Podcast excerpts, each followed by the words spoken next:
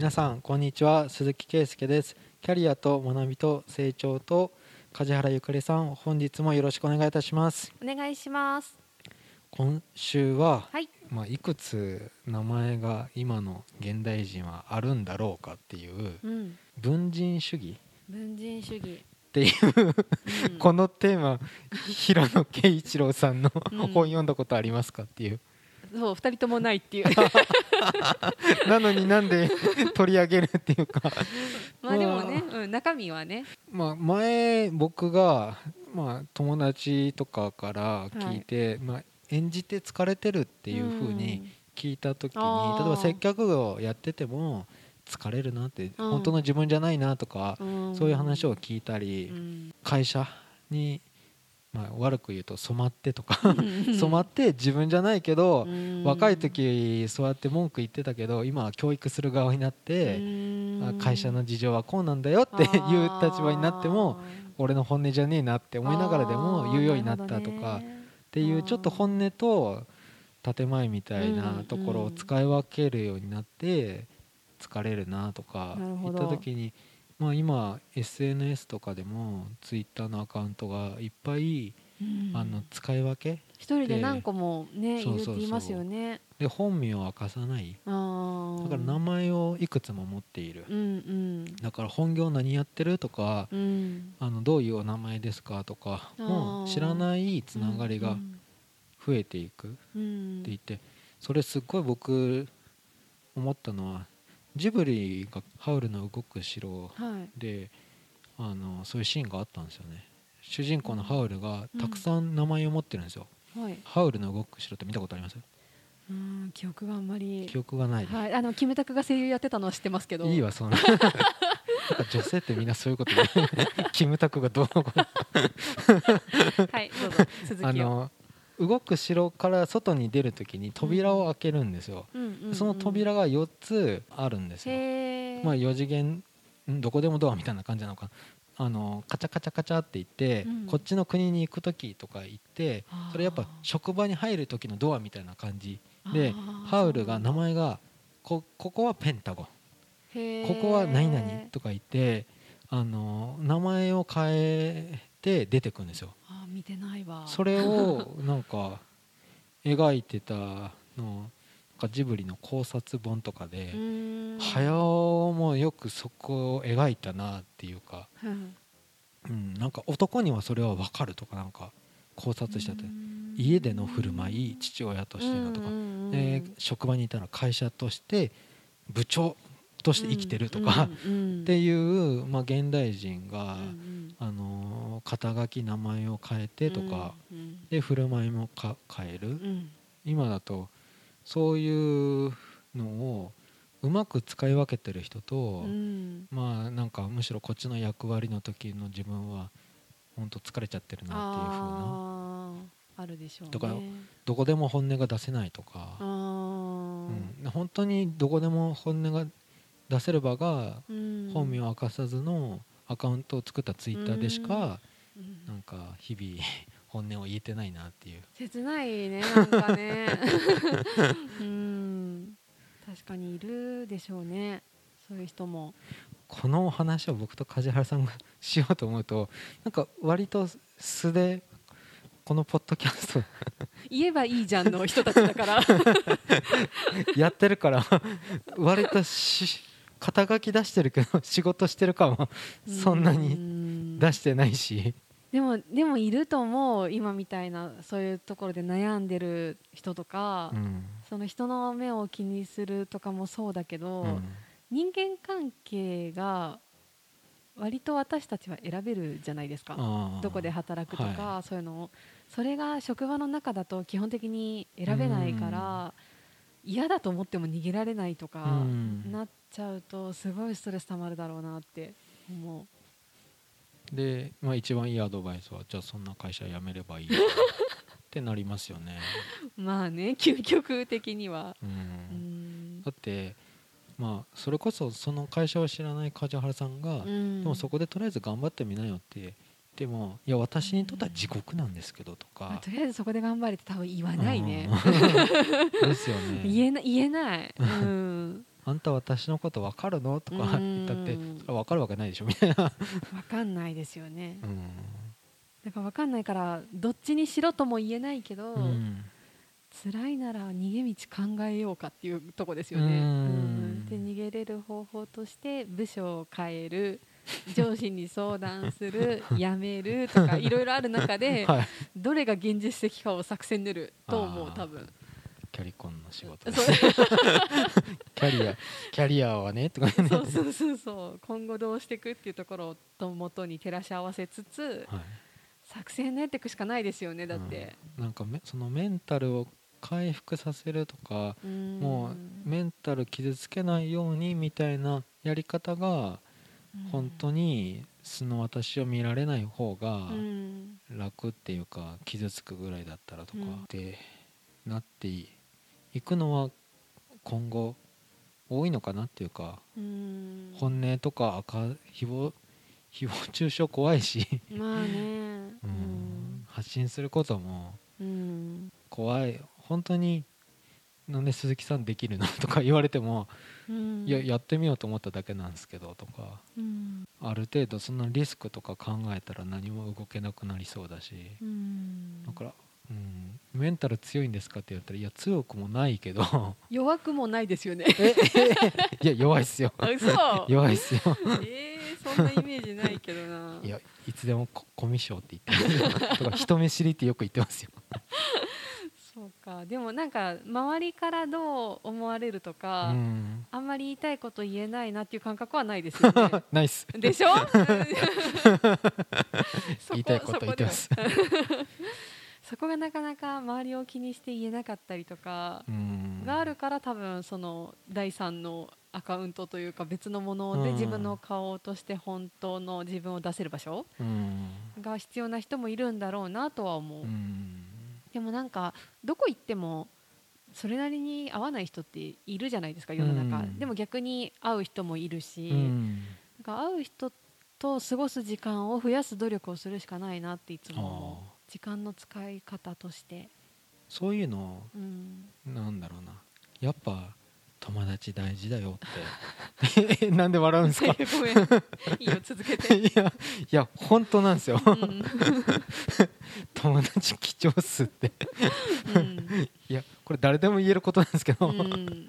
友達は評価を下さないから、あー昔からの友達、はい。うんうんうん。うん。友達の定義ってそういえばはい。なんか人によって違いません、なんかはい。一回会っただけで友達だよなとか言ってる人いません？ああれって友達なのかなって私いつも思っちゃうんですけど。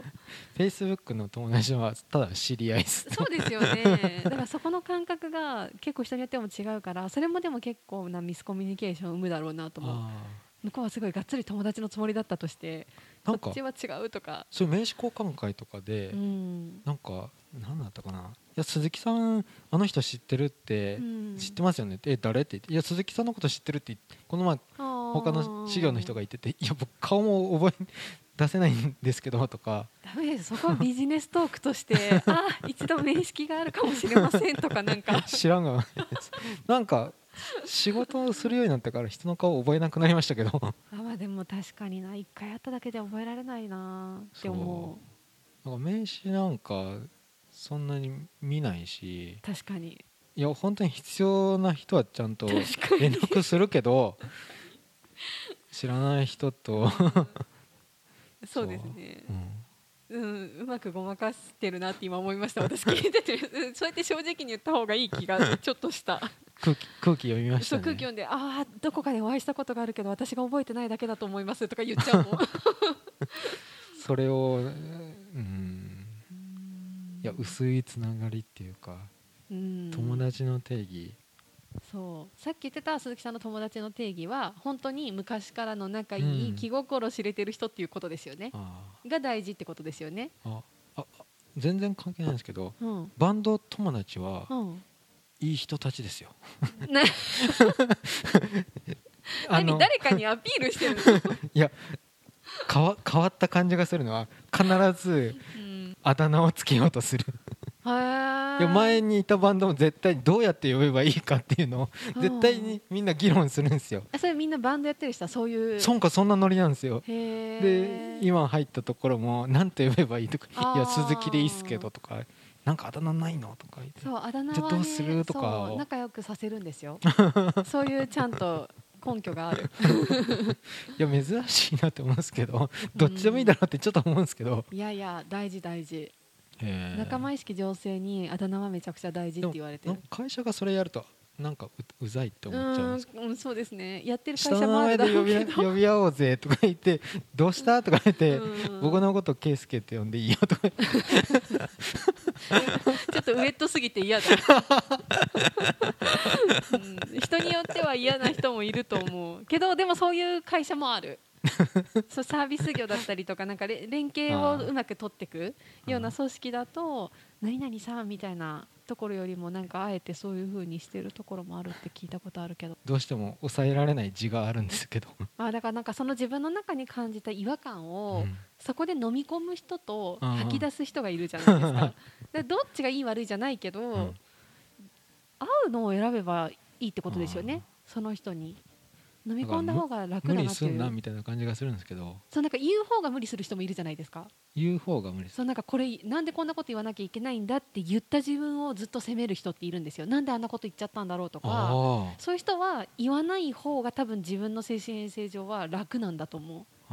でもそれを貯めることによって辛くなるなら言えばいいってなるんだけど そこのバランスが人によって違うから難しいけど何でも言えばいいってもんでもないからタイプによるとは思います。うん。合う合わないかな。日本人はためがちかなって思うんですけど。確かに。それこそ外国人バーベキューやってたら絶対「おアミーゴ」って言ったら入ってけれるよ。なんとか どういうこと？ノリがいいってこと、入ってけれそうとか言って。え日本人だってバーベキューだったら結構ノリ良くないですか？どうした？誰だこいつってならないですか？なんかでもいや公園でやってる外人のバーベキュー入れるよな 入ったことあんのとか言って。それ人によるアミーゴでいいんじゃん。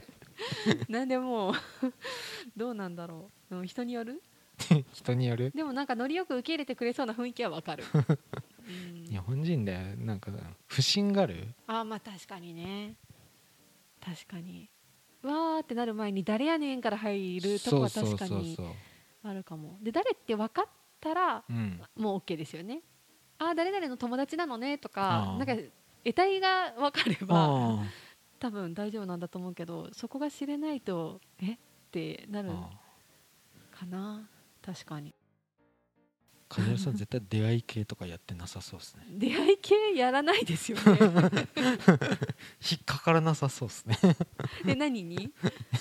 なんか実は僕高学歴で実はこうやって軽井沢に別荘を持ってるはったりでしょあの男とか。それそれってそこに興味がある人が引っかかるの？なんか婚活っていうか結婚詐欺ってあ騙せそうじゃないですか。あこういうプロフィールの人待ってましたみあたいなので。多分騙されないと思う。う ん多分なんかもし仮になんか騙されそうになったとしても私の場合周りの友達が仲いい子たちが何人かいるからはい。多分気づく。私が気づくし私が気づかない時は友達が気づくからうん 多分ないだろうね。今梶原さんと一番最初に会った時のことを思い出したんですけどうん。なんかああんたは若いねみたいな感じでうん。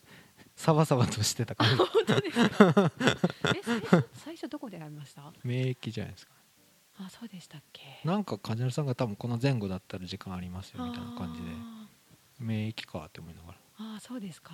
うん、へえだからうんそういうの騙されなさそう。えなその何？美味しいい話にすぐ飛びつくっていうそそういう感じでもないとかそう誰とでも本当にあの仲良くしておこうとかうん。なんかそういうオーラは出てなかった。ああそうですね。確かにそうかも。褒められてるってことでいいですよね。そうですね、僕はそうそういうサバサバした方がいいんですけど。ここの人そうなんかここの人誰とでも仲良くしてお仕事もらえるならとかなんかそういうちょっと雰囲気の人は苦手。なるほどね。まあ確かにいなくはないですね。うん、まあそういう人はそういう営業スタイルっていうかね、その人なりの戦略ですもんね。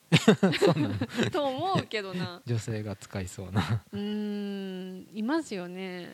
うんなんかあの逆に小ざっぱりするぐらいそれを武器にしてますっていう人もいました。今まで会った人の中に、うんもうなんか女に生まれたからには女の武器を使ってうん。仕事を取るっていうことを それセクハラ推推進そうでもな全面にそれを出してもう女の私から見ても露骨なんだけどうん。男の人から見ても露骨なのは分かってるからあ逆にさっぱり。さっぱり？見ててさっぱりすがすがしいなと思ったけど真似したくはないなと思った、うん。だから敵もいっぱい作ってたそういうのが嫌いっていう人もいるから。だけどそういうのを好きって言ってお付き合いしてる人たちもいたから。いやー。